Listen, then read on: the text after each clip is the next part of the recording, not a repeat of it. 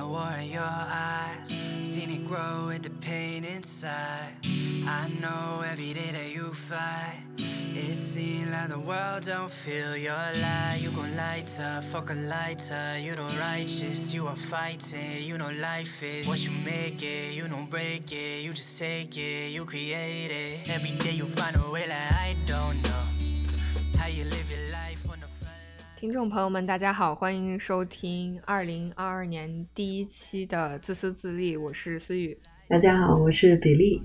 作为二零二二年的第一期节目，我们在这一期也选取了一个非常适合在一年之春谈论的一个话题，就是它是一个野心勃勃的话题，并且它是我们在今年想要引入的一个新专栏的第一期。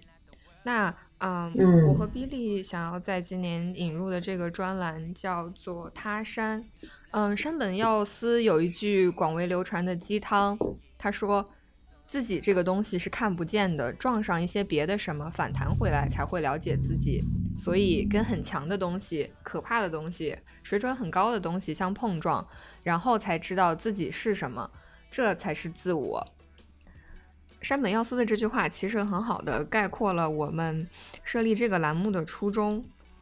自私自利一直以来是一个致力于向内挖掘、自我探索的节目，但很多时候，这种向内的探索，如果不以他人为参考系，如果失去了和世界的互动和连接，它很容易滑向一种虚无。其实，当我们在按照自己的想法生活的时候，常常会遇到瓶颈。那这个时候，不妨把目光投向他人，看看他人对于生活是不是有什么别出心裁的想象力。当我们感到自己和周围的环境格格不入的时候，其实我们也可以把目光投向远方。也许山的那边、海的那边没有蓝精灵，但是有和我们的心意遥相呼应，并且早已在知行合一的道路上实践了更多的人。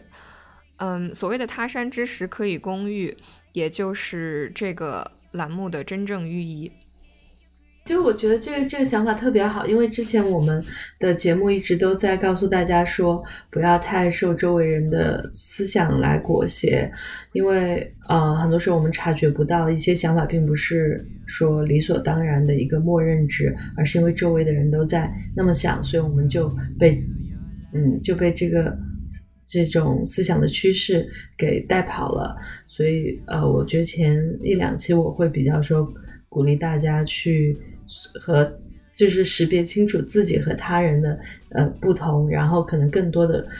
关注自我吧。嗯、但是那那个时候，相当于我们是破除掉一种我们和他人的被动的连接。那新的一年的他山这个栏目的话，我们会想说主动的去有选择的和一些我们觉得值得借鉴的人构建连接，去看看他们是怎样在比如说他们的生命遇到一些和我们相似的困境的时候，怎么样去找到一个突破的口，呃，或者说就是他们遇到一些难题的时候，是基于一个什么样的思维模式去做出选择。所以，呃，我觉得这个这个栏目还是蛮有必要的。Yeah, you create it. Every day you find a way like I don't know how you live your life on the front lines, baby. I don't know. Keep your lights on low. Never back down, never back around. Keep your lights on us. The spot you thought had died. 今天这期节目作为他山系列的第一期，我们选的主题叫做“你比你想象的更自由”。之所以会选择这个话题，是因为我们觉得，其实自由意志这个话题在科学界或者哲学界或者是科幻作品里面被探讨很多了。然后我们非常去热衷于探讨说，哎，我所感受到的这种所谓的自由选择，或者嗯说我对我人生的掌控。的这种自由感是不是虚假的？它是不是其实只是生物或者环境的一种必然产物？嗯，嗯那今天其实在这期节目里，我想要谈论的是这个问题的反面，就是我们经常在生活当中感受到的一种不自由。那我们感受到这种不自由，其实是不是它也是一种幻觉？为了展开剖析这个话题，我们选了三部纪录片作为三个层面的支点去展开了聊。嗯，之后我们也会把纪录片的信息放在 show notes 里面，如果感兴趣的朋友可以自己去看这三部的纪录片。啊，我都很推荐。那我们想聊的第一个层面，其实是离自我最近的层面，我们对于自身条件。解读上的不自由，嗯嗯，对我我觉得这个是最容易最容易出现的一种就是不自由的感觉吧。对它最容易出现，但它其实也最容易改变。嗯，很多时候我们会把自身的一些特性解读成缺点，然后就会认为这些缺点是我们无法达成某些目的的原因。或者说，我们无法去追求某个事情的一个一个限制，嗯，但其实很多时候这些特点，呃，往往是中性的，它可能没有你想象的那么糟。就比如说，嗯，我自己从小到大一直会被人有所指，也不能说是指摘吧，但是大家经常会会给我下一个判断，就是说你这个人特别容易想太多。就我确实是一个特别喜欢对事情追根究底的一个人。比如说，如果我在新闻上看到一些事情我不理解，我可能就会去去一直一直追问，说这个事情到底为什么会这么发生？就比如说，如果我看到德州的堕胎禁令嘛，然后我就去会去去去问，啊，我学法律的同学说，法律的权威到底来自于哪里？就是他凭什么可以？掌管所有德州女性的子宫，嗯，我会一直追问这种问题。那其实，嗯，所谓的想太多这个特质，它有的时候确实是会在你生活中增添一些庸人自扰的困扰。但如果你把它用对地方，那可能它会是一个很好的特质。就比如说，你可以用它去去做做研究，或者是去做内容，嗯。嗯，就是其实去年有一期节目，就是我我讲那个内向高敏感人格那一期也是，就是我之前一直都觉得那是我的一个缺点，我会一直觉得自己呃非常的就就是很容易就为一些小事情就情绪波动啊，然后很很敏感，就是敏感这个词，我之前一直觉得它是一个是一个贬义词，但是啊后来我就。逐渐的把它理解为一个特质，就是你也可以把它理解为灵敏，嗯，你也可以把它理解为就是能够更快的感知到一些情绪和一些呃，就是别人的对你的态度什么的。然后其实它就是一个特质嘛，它是一个，嗯，既不是。既不是褒义的，也不是贬义的，主要是看你怎么用它。如果你说用它来去体察别人的情绪，去帮助别人，那它就是一个好的东西。如果你说用它来就是自己坐在家里想想想别人是怎么对你的，然后陷入一种消极的情绪里面不可自拔，那它就是一个缺点。所以就真的是呃。看你怎么去用它吧，但这只是说，这这是我们察觉到的一个点，能排查出来的一个点。但可能就是现实生活中还有很多我们以为它就是是一个限制的东西，但其实它不是。嗯，对。嗯，那为了给这一点再提供一个稍微不一样的一个例子嘛，我们想在这一点聊的一个纪录片，它是 Netflix 的一个街头美食系列的纪录片。它其实不是专门的人物传记，然后我当时也是找来当下饭那个小视频看的，结果第一集他妈的差点看哭了。嗯，他在第一集，嗯，对，然后这个系列它是会会讲全球各地的街头小吃嘛，然后他在第一集讲的是泰国的小吃，然后他在这一集里面他选取了一个支像支点人物一样的一个小吃摊儿的摊儿主。对，然后，然后在这个介绍泰国街头小吃的这个过程中，他其实也介绍了这个女女性的一生，她是如何开始当一个路边摊的摊主，然后如何一步步做大做强的。那我稍微的大概讲一下她的人生经历吧。那这个女生她其实从小家境就非常贫寒，然后她爸爸是一个呃瘾君子，就是抽鸦片的。经常，嗯，常年不着家。如果出现在家里，那是更恐怖的，说明他是来要钱去去去买毒品的。哇，所以这个女生她从小是没有什么安稳日子过的，然后她也没有一个好的经济条件让她去接受教育。她很早的时候就开始去打工，然后学缝纫，开始做缝纫工补贴家用。然后他嗯做到可能十几二十岁的时候，稍微有了一点积蓄，然后盘下了一个店铺。当嗯这个缝纫的小生意刚刚走上正轨的时候，突然有一次，他店铺所在的那个商业街就发生了一次爆炸。他的缝纫机、他的布料、他的店面，整个就就相当于他所有的生产资料，在那一个爆炸期间就没有了。而且天呐，他的那个缝纫店相当于是有点开在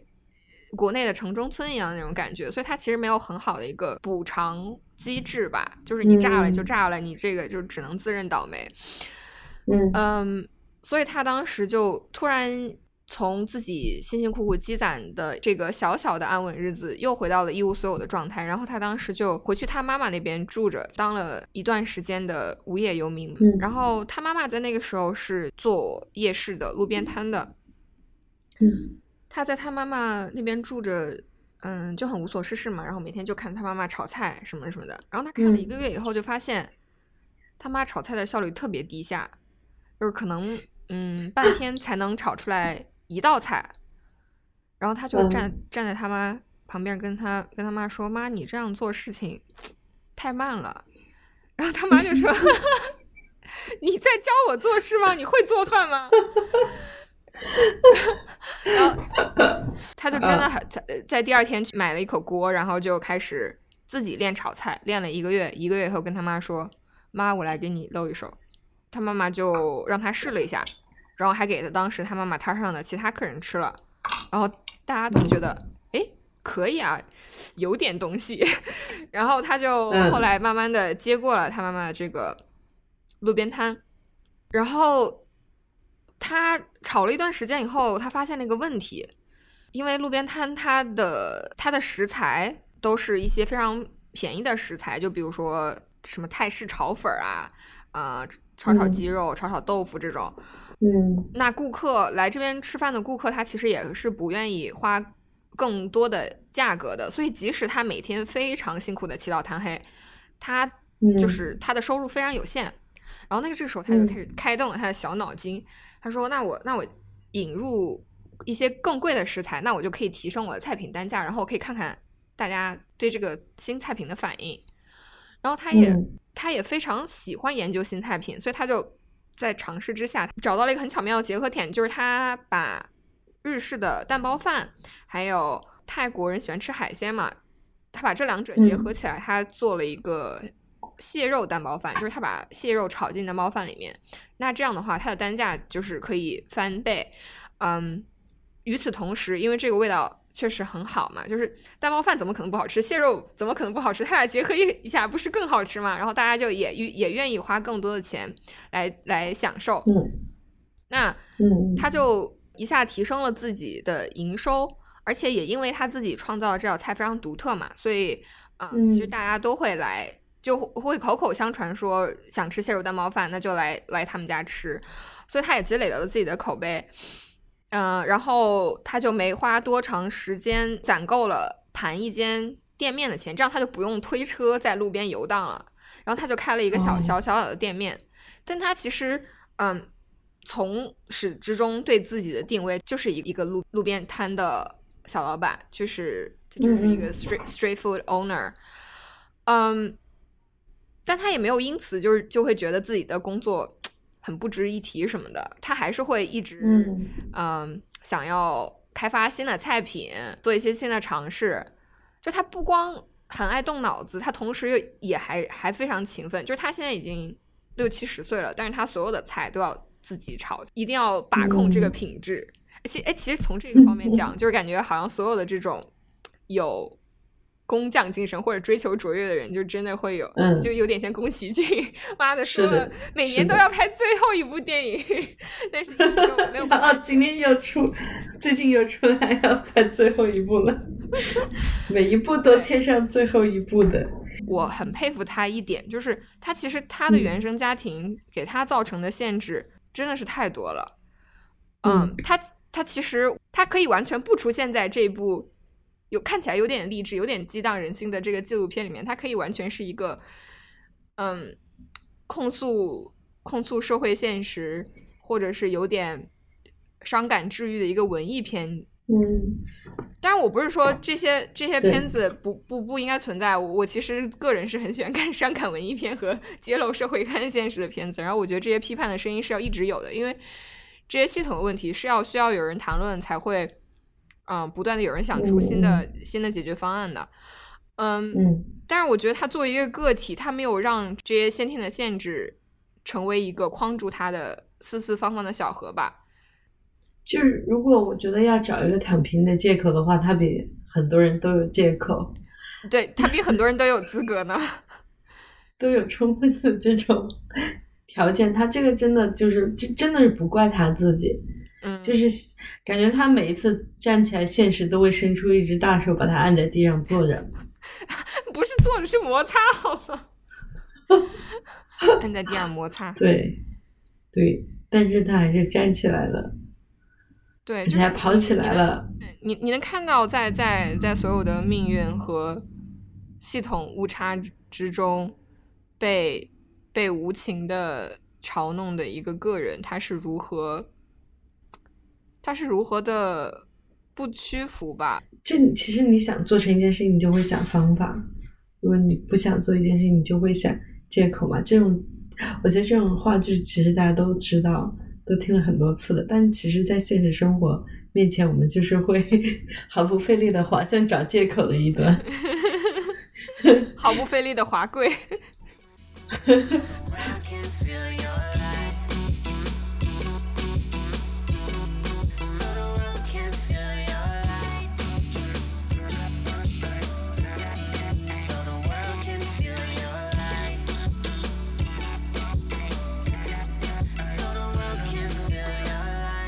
我们刚才讲的第一个层面的不自由，其实就是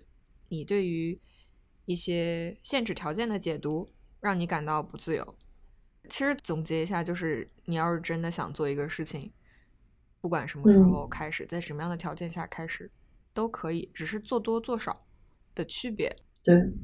但如果你不想开始一件事情的话，你的开始这件事情所谓的必要条件的这个清单，你可以永久的列下去。然后你可能永远无法集齐你要开始这件做这件事情的要素，所以你永远不会开始做这件事情。对，所以这是我我们想要指出的第一个虚假的不自由吧。对对对。然后我也想说，在我们聊下一个话题之前，邀请大家就是稍微做一个思想的小练习，可以在纸上写下你觉得你因为自身的条件限制而没有办法做，但是其实你特别想做的一件事情。然后你把这个事情写下来之后，你想一想，说，嗯，就是限制你的因素是哪些？你至少列一个，列个三点吧。然后你再去看看这些因素，你有没有什么解决它的办法？然后，如果你愿意的话，也可以在评论区和我们分享。嗯嗯，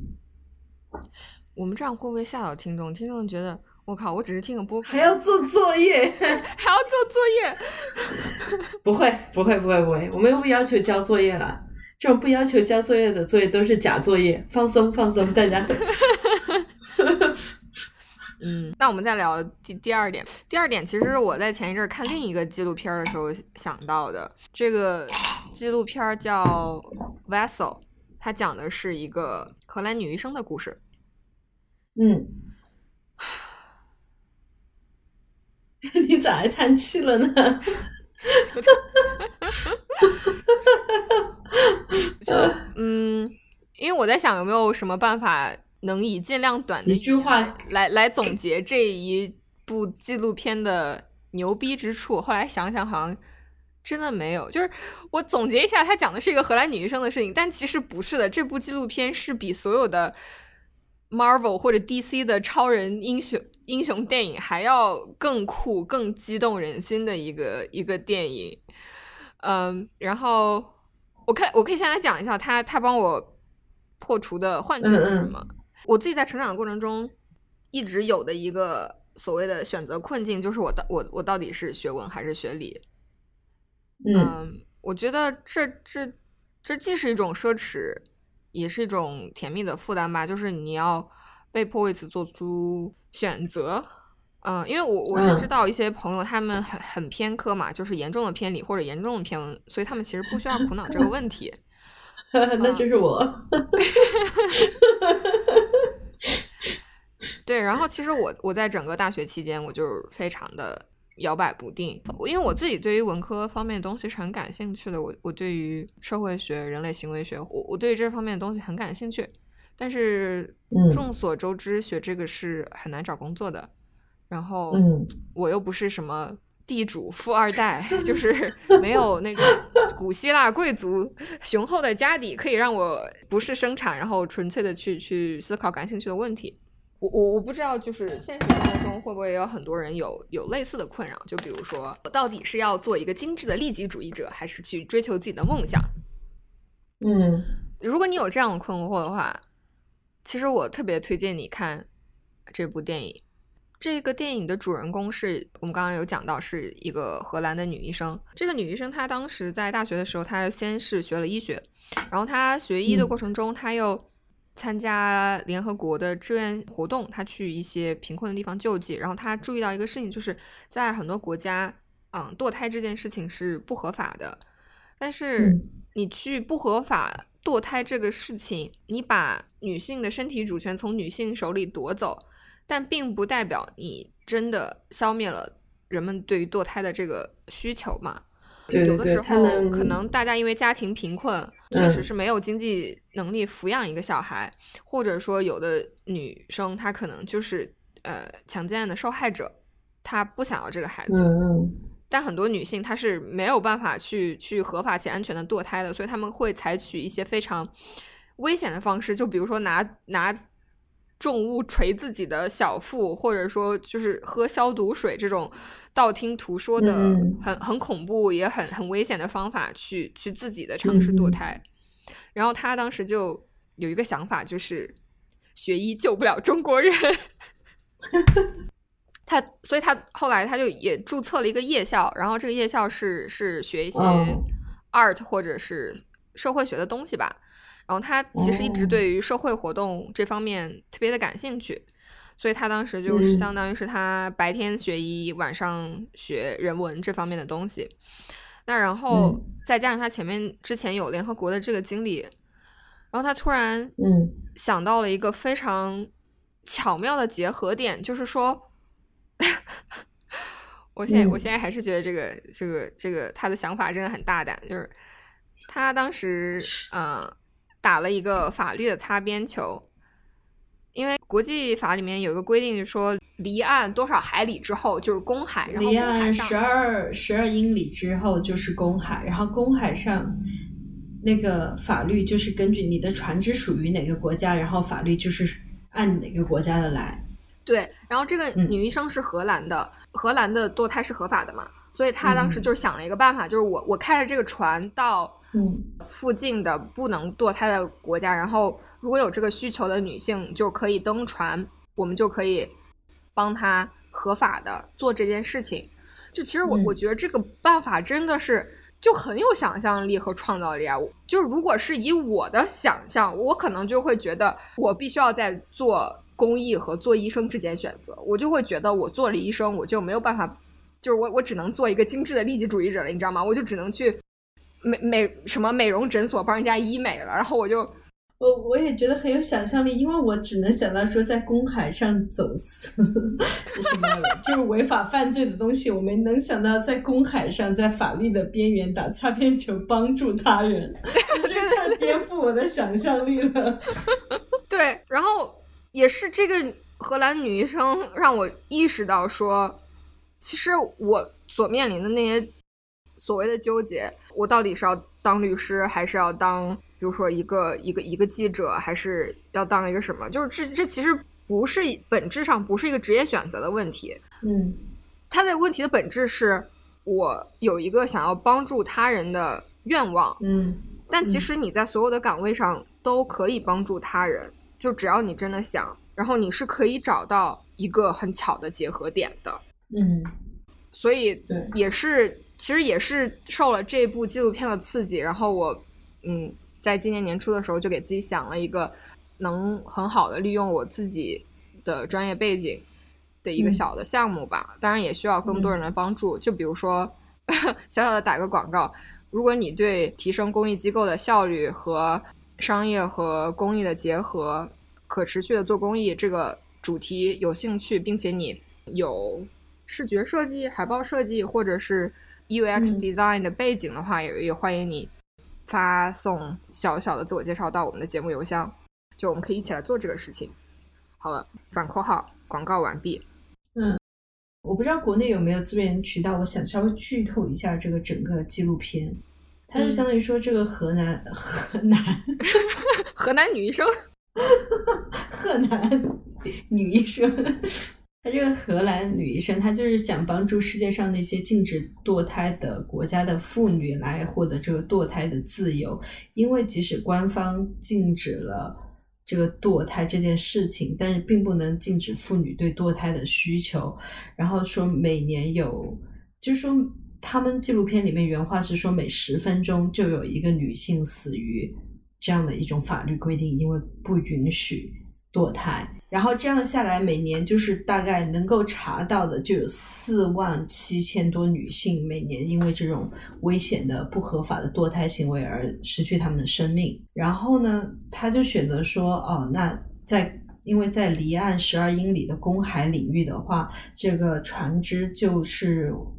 船上的法律就是依据这个船只所属的国家而而言的。呃，那在荷兰的话，堕胎是一个合法的行为，所以他的原本的计划是说，让那些女性来到这个船上，然后在公海领域实施这个这个安全合法的堕胎行为。因为跟他们求助的大部分女性，其实好多都是未未成年人，然后她们怀孕的原因也不是说怎么样，就是有些是因为她们就是被强奸了或者怎么样的，就是还还蛮惨的。她们甚至都不敢报案，因为觉得这是一个对自己来言是一个很可耻的事情。就是我我看到这也是这真的很气，就是强奸犯不可耻，但是被强奸的人可耻。在世界上大多数国家还是这个样子。嗯然后他们实施，因为这个这个公益的发起人他其实是一个医生，但是呢，他在一开始的时候，他的这个诊所还没有拿拿到那个荷兰的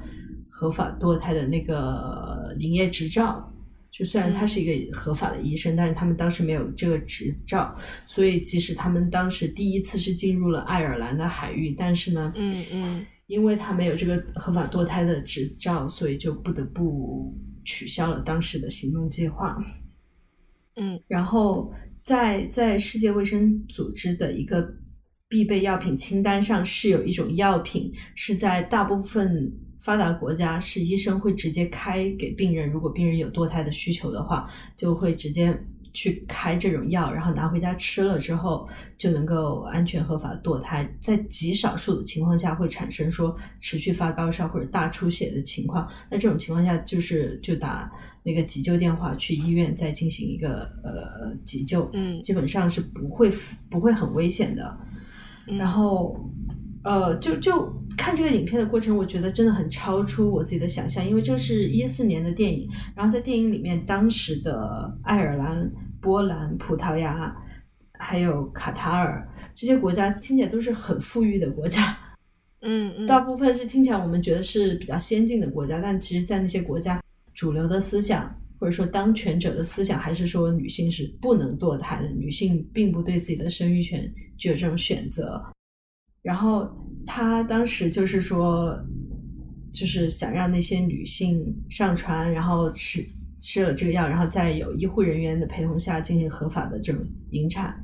呃，他进行这个事情不仅受到很多人的质疑，当地的很很多天主教会会在海岸上直接骂他们法西斯，叫他们滚出去。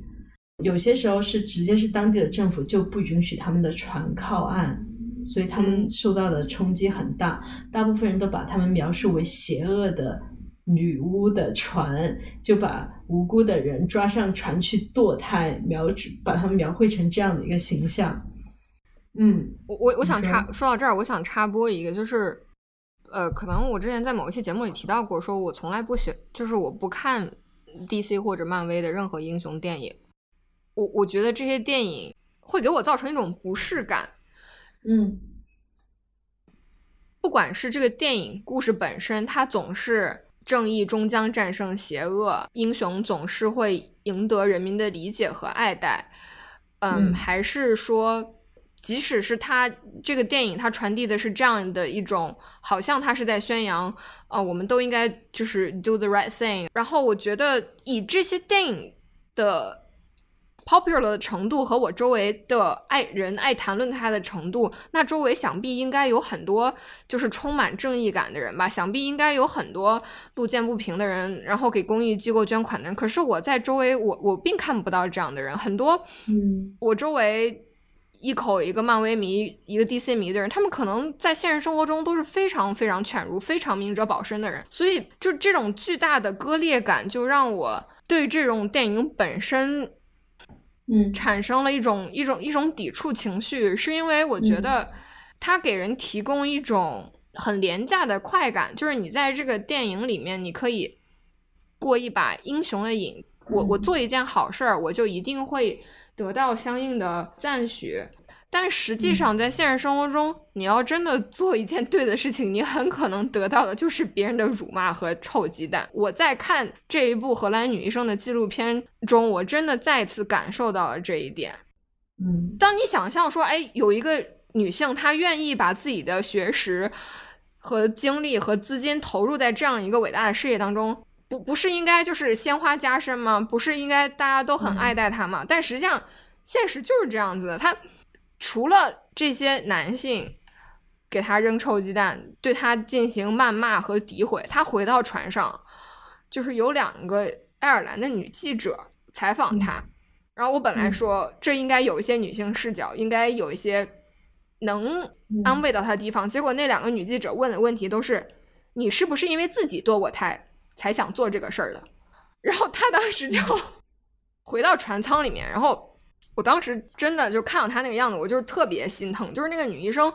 可能你觉得得是一个特别特别坚强或者特别 tough 的人做这个事情，但其实那个女医生是一个是一个很很纤瘦的人，然后她。当时回到船舱里面，我看她那个样子就是要哭了。然后她有一个他们团队里的同事问她 “Are you okay？” 然后她就她就是想回答，但她就就张了一下嘴，又立刻闭上了。然后我特别了解那种状态，那种状态就是我现在不能说话，我一说话我就要哭了，所以他就一直那样憋着，他憋了十几秒的沉默，然后那个纪录片全拍进去。然后我当时那一瞬间，我是真的心里特别特别特别难受。然后与此同时，我也真的就是。特别佩服他，因为我觉得，如果是我，我可能，我觉得我为这个事情努力到这种地步，我觉得我可能，我真的可能就在这儿就放弃了。我觉得我已经做了我该做的事情，嗯，但是他没有，我真的没有。他真的没有，所以我就想起来之前有一句，有一句不知道哪里听来的鸡汤，叫“勇敢不是不恐惧，而是心怀恐惧仍然前进”。我觉得他就是，就是一直没有放弃对于。这一个目标的的探索和去、嗯、去去创造不同的打法吧。嗯嗯，我觉得虽然他们问遇到的问题真的是千奇百怪，超出我的想象力。就比如他们在第二站的时候，到 Poland，、嗯、直接那个国家派出军舰来驱逐他们，不然就是你们不离开，我们就要开炮轰你了。我当时都觉得这他妈啥事儿呀？这要是我的话，我的宝宝都吓死了，好吗？就就具体我就不不剧透，他们最后真的就是想了。很多很多办法，然后又遇到了很多很多的问题，但是他们就真的用身体力行的证明了办法总是比问题多。啊、呃，我觉得他们真的很厉害，因为他们在发动这个运动之后，就是确实是会有影响。像之前葡萄葡萄牙是完全禁止堕胎的，但是在在他们发动这个 campaign 之后两年，后来葡萄牙就把这个堕胎合法化了，然后。对，但我觉得即使没有这样的，即使没有这样的阶段性成果，他们也还是会继续进行下去。嗯，我其实我们聊了这么多关于这个纪录片，听起来有一点点跑题，但是其实就是无非想说你，如果真的想做一件事情，真的是逢山开路，遇水搭桥，就没有那么多借口的。他如果说要不做这件事情，他在这个纪录片里面，就是在整个进程中，他想他可以合理的、心安理得的放弃的时刻太多了。但是因为他想做成这件事情，所以就总能够想出一个新的方法。嗯嗯，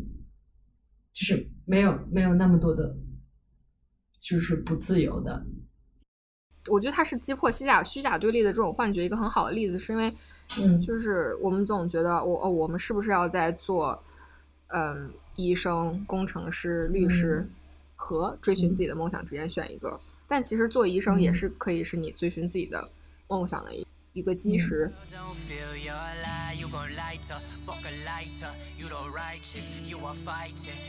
那接下来。我想聊的是一个大家可能会更熟悉一点的纪录片，就是美国前任联邦大法官金斯伯格的一个纪录片。你刚才那个是虚假困境的不自由吗？嗯，金斯伯格的这种不自由是是不是说一种虚假的困境，也不是说自身的条件，而是说好像是整个外在的。环境，整个社会所最依赖的最基本的法治法规，不管是说法治法规，还是说人们心目中的这种风序良俗来好来来说，都非常的限制他。但是他好像还是在这种限制里面走出了一条路，而且他不仅是自己走出了一条路，他还给别人留下了很多条路，铺好了路。哇真的好对，就是他跟他的，相当于他当他们当时的情况是，他们毕业的那个年代，女的律师很少很少，可能就是一百个律师里面，可能就只有一个女的律师，都不一定有一个。然后呢，就就这么稀少的情况下，即使他们的学业成绩再好，他们也找不到在律师律所的工作。所以他当时的选择是不得不回到学校去教书，并且在一个呃民权运动的呃那个怎么说 NGO 里面做一些工作，去免费的帮人提供一些法律援助这样的。然后在最后他退休的时候，他跟他的一个。同事说：“他说，幸好我们出生的那个时代是这个样子的，是我是在律所找不到工作的，不然我今天也就是一个律所的合伙人，一个退休的老太太，而不是说一个就改变了这么多法规的一个大法官嘛。然后我就觉得，哦，就是就是，如果是我的话，可能我只会在我六十岁的时候说，哎，都怪那个年代不让。”不让我做律师。嗯嗯，是，我就我觉得我甚至还会在，比如说毕业之后，如果找工作碰壁，我我可能会，就首先百分之百，你周围的人会会说，谁让你当初这么不识时务要学律师？律女女律师找不到工作，你又不是不知道。我会觉得，哦，这这这是我自己的问题，是我意气用事了，是我做错了，对不起，生而为人，对不起。其实，就大家很多人对于律师的想象，就是说这个人是精致、精致的律利己主义者嘛，只要能自己收到这个钱，就黑的能说成白的，死的能说成活的，对吧？然后他的背景是，他是从康奈尔学院毕业，然后在哈佛大学、哈佛法学院读了前两年，然后后来因为家庭的原因转学到哥伦比亚大学去读完了这个法学院，然后。在当时的美国社会，就是女性是不能从事很多职业的，就是即使她是哥伦比亚大学法学院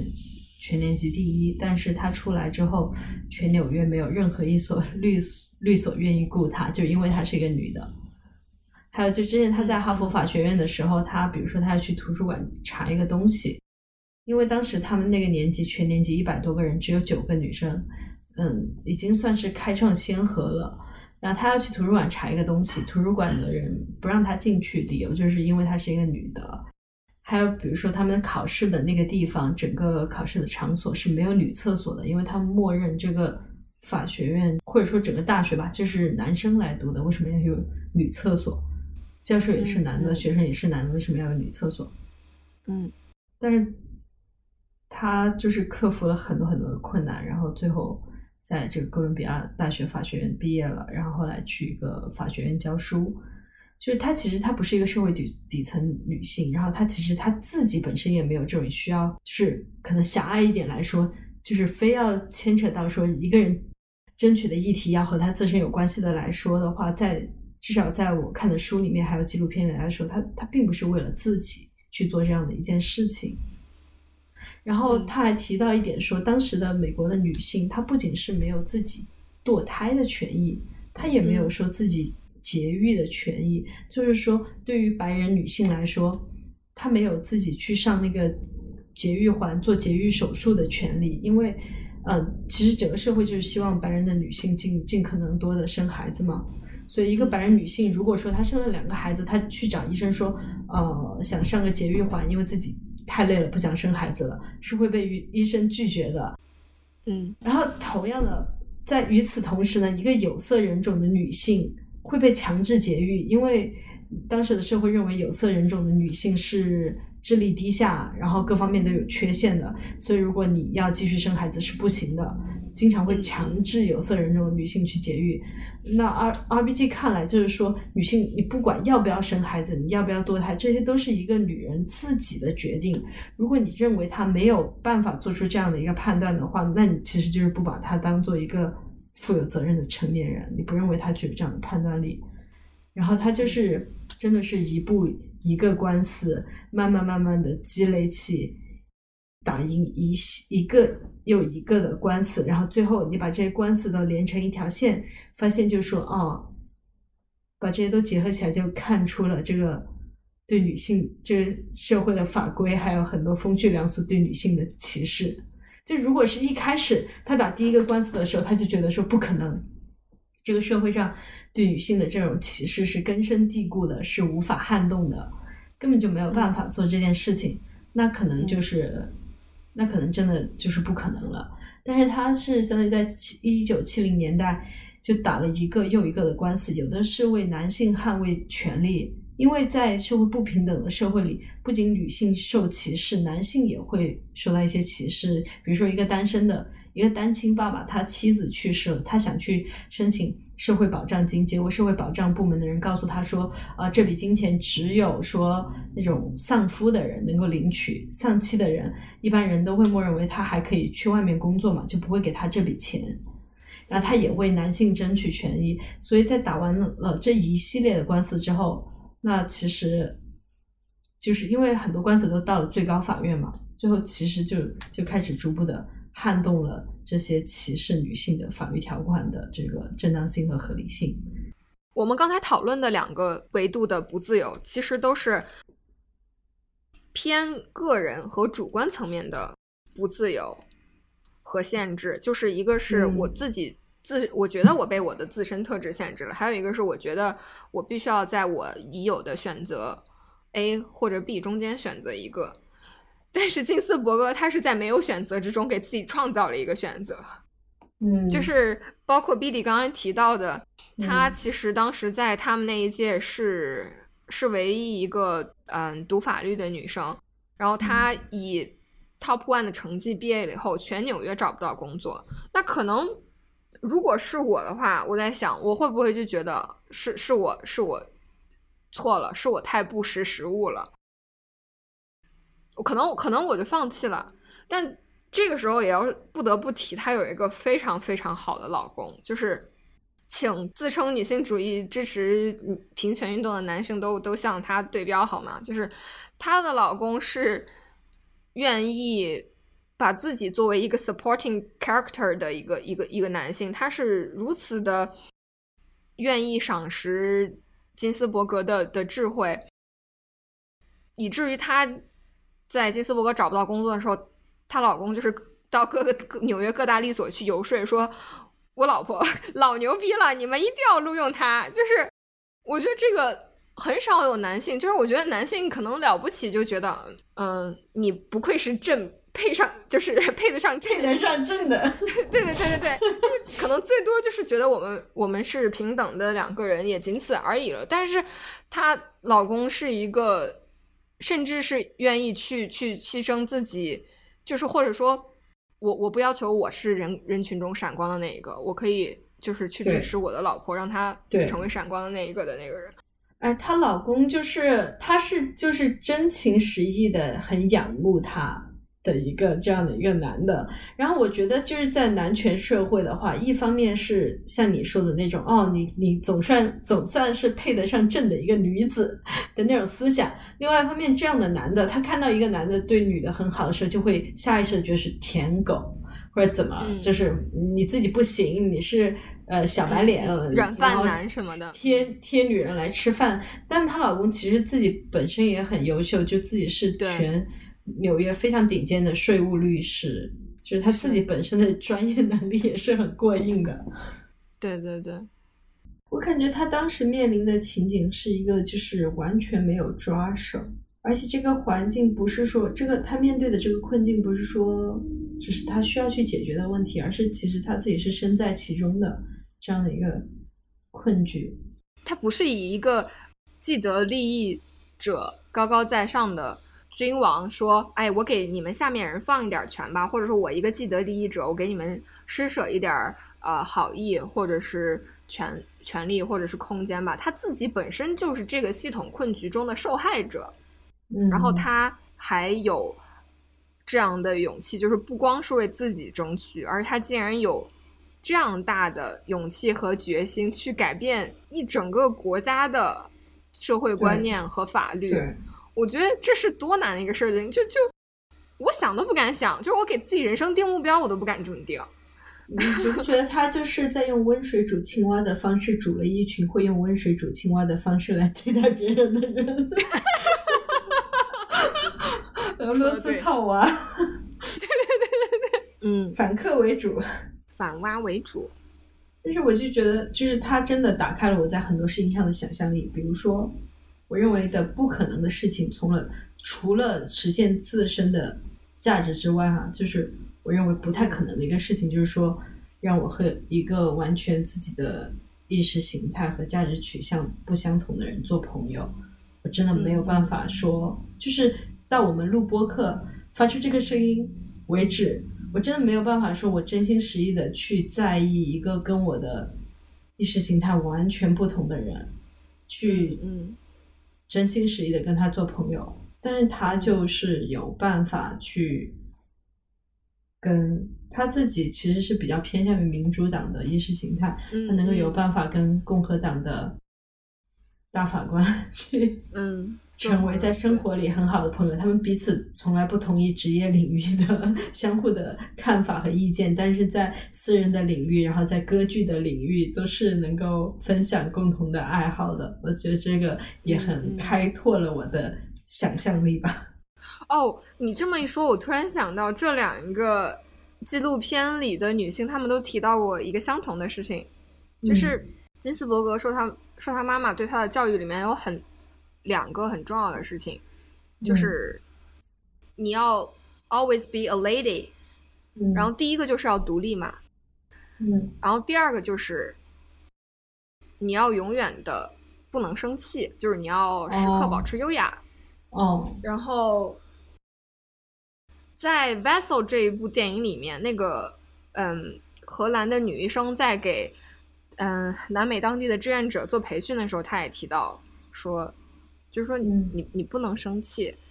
就。是你你面对这些傻逼，你不能产生应激反应，就是因为如果你一生气，你只会让他们在自己错误的道路上越走越远，然后可能有的中立的人在观望的人也会因为觉得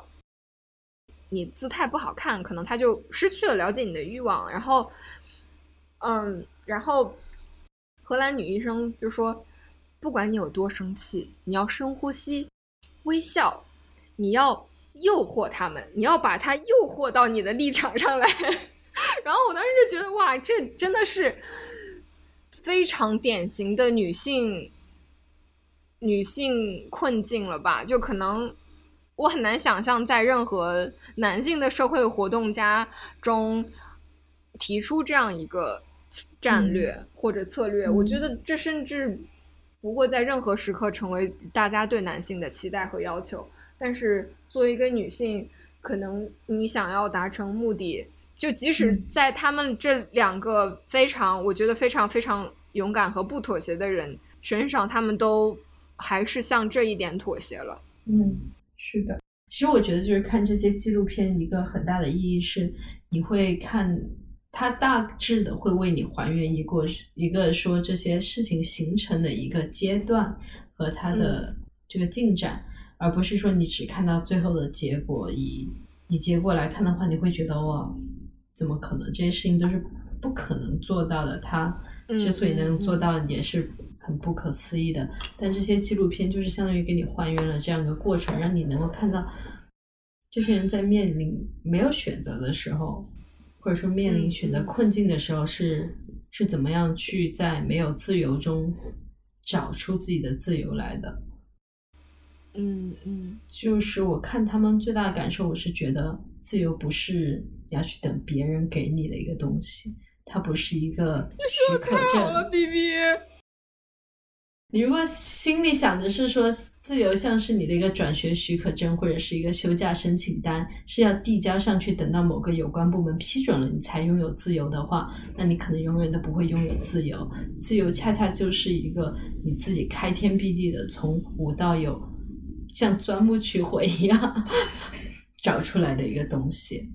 是哲学家吗？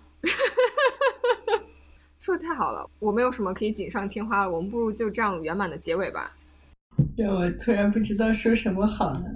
所以这期的节目的名字是叫做“你比你想象的更自由”，对吧？嗯，我其实挺想听，就是我们听众朋友在评论里面跟我们分享一下，你觉得你就是目前为止你最受困，你觉得你自己。最不自由的地方是什么？然后你最想拥有的自由是什么？就这两点。如果大家有兴趣的话，可以在我们的节目的评论里面和我们分享。嗯，我其实也希望，就是如果有听众在听了这一期节目之后，觉得可以在今年开始做一些小小的尝试，通过对自己坦诚来找到做事情的一个方向，然后。可能你会给自己设立一个目标，然后也非常欢迎你把你今年给自己的小目标写在这个节目下面，然后可以年底的时候我们再来一条一条读出来。如果没有做到的话，就是对吧？我们会读出你的名字。爱我你怕呀，害怕了。那感谢大家收听《自私自利他山》系列的第一期，在自私自利，我们探索自己，也探索这个世界。那就谢谢大家收听本期节目。如果有商务合作的话，可以跟我们节目的邮箱或者是微博的私信联系。祝大家新年新气象！感谢在汽水 App 上为我们打气的朋友，一室两厅。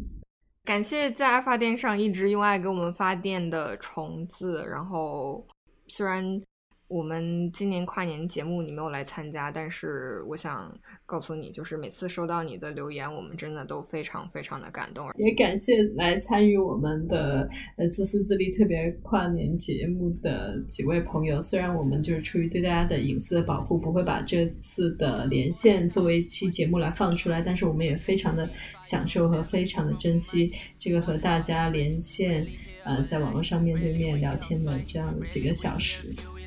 谢谢大家，谢谢大家，我们下期再见，下期再见。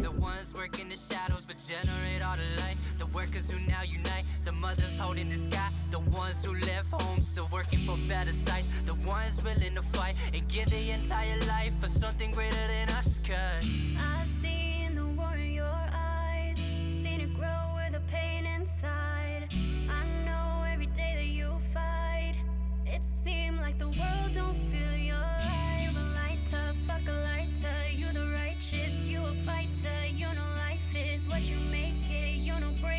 you just take it. You create it. You gon' light up, fuck a lighter. You the righteous, you. You know life is what you make it. You break it, you just take it. So the world can